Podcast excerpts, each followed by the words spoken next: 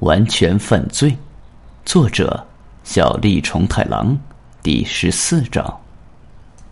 坦白的说，我当时在地下室中弹奏的那曲走调的马勒的《悼亡儿之歌》，既是一曲献给海达的悲切挽歌，同时也是一件可怕的杀人道具。光是这样说，估计您也不会明白这句话的深意。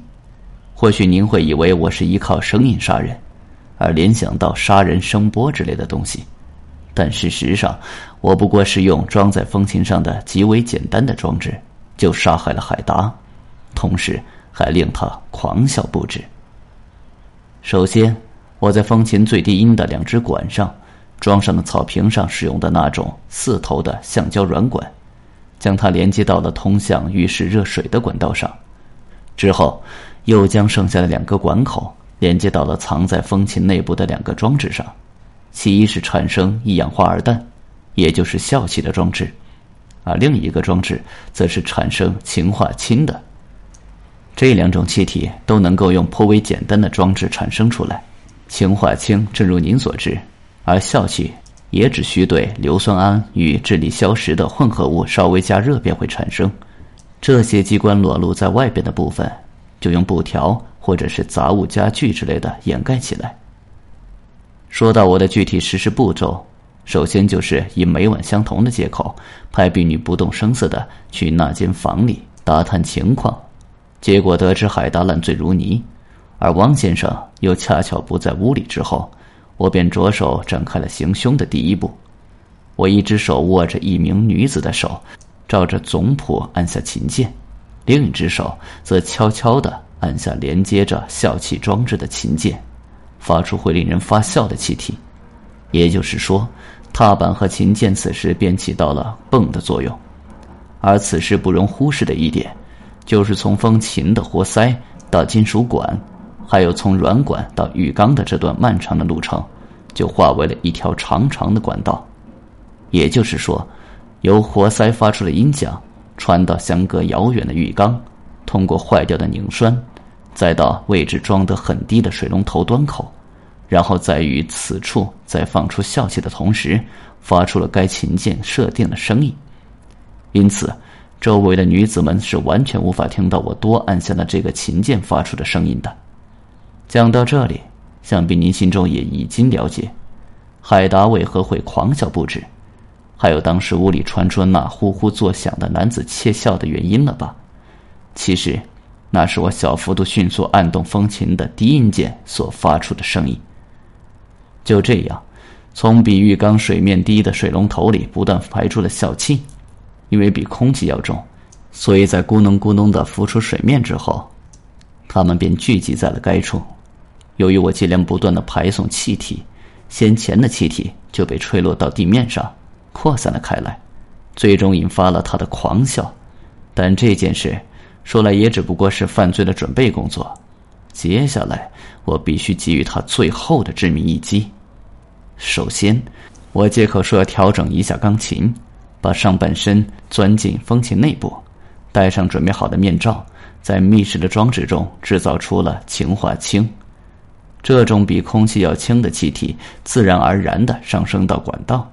而这次，我舒缓悠扬的按下与它相接的琴键，接着又用稍快的频率用力按下已经没有用了的笑气按键，这就是当时的那低声沉吟，将声音和气体送到了远处。之所以这次我会改用较为舒缓的唱音，是因为我要用残留在浴缸里的肥皂水，通过氰化氢来制造肥皂泡。我这样做。是要防止无意的散逸，并避免因此可能会令他人闯入的危险。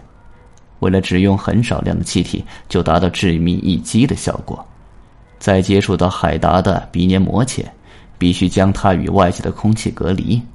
还有一点，是要让它具备自由的浮动性。此外，因之前发出了男子窃笑和低声成吟的拟音，所以估计其效果已很充分。但保险起见，我还是希望海达能用自己的声音来向你们证实闯入者的存在。我制造出比管道横截面略大一些的肥皂泡，当这肥皂泡随着沉吟的风滚到海达眼前时，海达在醉眼朦胧之中就看到了映在球面上的自己的脸，这必定会引发他的错觉，从而令他高声尖叫。果然，他惊呼出格奈姆利库这圆脸巫婆的名字。一切都如期的发展着，氰化氢肥皂泡最终在海达吃惊后的强烈呼吸下破裂，肥皂泡的痕迹与尸体一同的留在了地板上。尽管这要归功于荣坦的纤毛和海达平日浪费肥皂的习惯，但将松枝扔进锅里也是其构成的重要因素之一。完全犯罪，这一点自不待言。然而，从观赏的角度来看，这也堪称是一场充满艺术的杀人杰作，杀人的歌谣。就请您来侧耳倾听这充满女性韵味而又凄凉悲切的余韵吧。而与此同时，我不但制造出了完美无缺的不在场证明，还让你们确认了超自然闯入者的存在，将整个案件引入了迷宫之中。您既然已经明白了这一点，那么郑当时所目击到的闯入者的身份也就显而易见了。当然，虽然这自然是由海达一人分饰了两角，原理也与幻灯片的技巧相同，其结果也只不过是出现了男女相互调换的错觉罢了。也就是说，出现在视线中的海达在色感和合成影像还未出现之前，突然转动身体。而这一次产生的不同轮廓，恰与幻象符合一致。即便如此，你依旧未能走出听觉、色感、幻象的框架。估计其原因，就在于格奈姆利库这句比喻人的话和男子的昵称，对您而言已成为了无法逾越的障碍了吧？哼，接下来，话题转移到犯罪动机。这案子在动机这方面。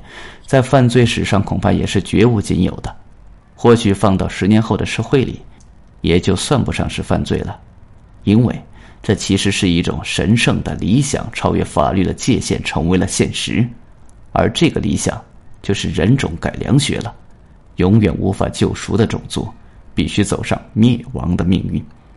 这种信仰并非只有我个人。而是，但凡还有良心的医生，心中都会如烈火一般燃烧着的信念。比如说，面对美利坚合众国的杜克一族、伊西梅尔一族、西西里岛的茨伊奥马拉诺一族这类犯罪、酗酒、怠惰、淫乱、贫困而恶性精神病等道德败坏之举，代代相传的血统时，我们便会在心底里高声疾呼。要求以外科手术的方式来使他们失去生育能力，而扎洛夫先生如今波兰的杜克、缪海莱茨一族中的最后一人，恰巧就出现在了我的眼前。自不必说，这个人就是海达了。尽管刚开始的时候，我心中并无丝毫积极主动的意思，但不料在机缘巧合之下，我获得了为他做诊室的机会。从而见识到了他那令人切齿的孕育能力。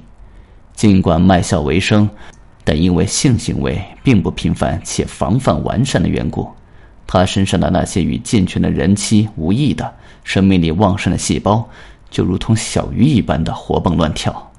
因此，我也曾经向他暗示过做绝育手术的意思，但是却由于他的无知恐惧而以失败告终了。因此。我受到了神圣的启示，为了下一代，我必须痛下决心。然而，扎勒夫先生，或许这就是命运，造化弄人。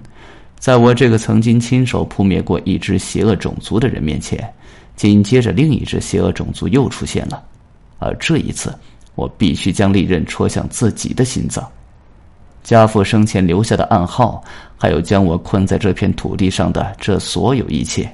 全都是因为流淌在我体内的血所造成的。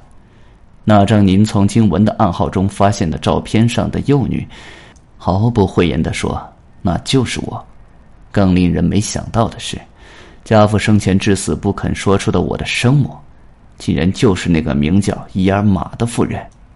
这是一只与波兰的缪海莱茨同样遭人唾弃诅咒的种族——立陶宛的基维。面对再次出现在眼前的又一只邪恶种族，我必须采取与对付海达时同样的措施。尽管如此，我的心中却丝毫没有任何伤感，更别谈什么对生命的执着。即使我对杀害海达之事无需背负任何的罪恶感，那我的心中自然不会出现任何的后悔与良心的苛责。我相信，作为一个学究，这一切只不过是最佳的结论罢了。因此。请您记住，这封信也与寻常那些自白有所不同，是一篇完全犯罪的报告书。我最后要告诉您的，是有关杨欣的自杀。诚然，您当时施加的那种推理拷问，对他而言也的确是一种精神上的折磨，但其真正的原因，却与本案并无丝毫的联系。老实说。杨欣此人是我在卡洛林斯卡医大就读时的未婚夫。为了寻找七年来音讯全无的我，他加入了您的部队，不远万里来到这中国南部的腹地。但是我却拒绝了他的要求，因为家父生前的遗愿，对我而言要远远超过一切。我对他抱有着一种近乎宿命的信任。结果，杨欣在失望之余自杀而死。然而，尽管此事当时便发生在我的眼前，但想要让那苍白的旧世纪幽灵彻底消亡，就不能怀有丝毫仁慈之心。好了，我的报告就此结束。走过了这段漫长的旅程，尽管我的肉体很希望能够有个畅快的睡眠，但我却不能如此。之所以这么说，是因为我必须趁着这最后的一个机会。在正的床上品味一下我这三四十年的生涯中唯一一件从未体验过，不，应该说是从未有过体验机会的事。今夜，就让我吹熄那敬奉于处女祭坛上的圣烛，而明天则要将心脏之火。好了，幼稚而聪明的指挥官大人，永别了。看完之后。赵罗夫一时无法从那种恍惚的坠落感中脱离出来。这时，有人传来了夫人突然死亡的消息。啊，是在他弹奏风琴的时候死的吧？他看着信使，静静说道。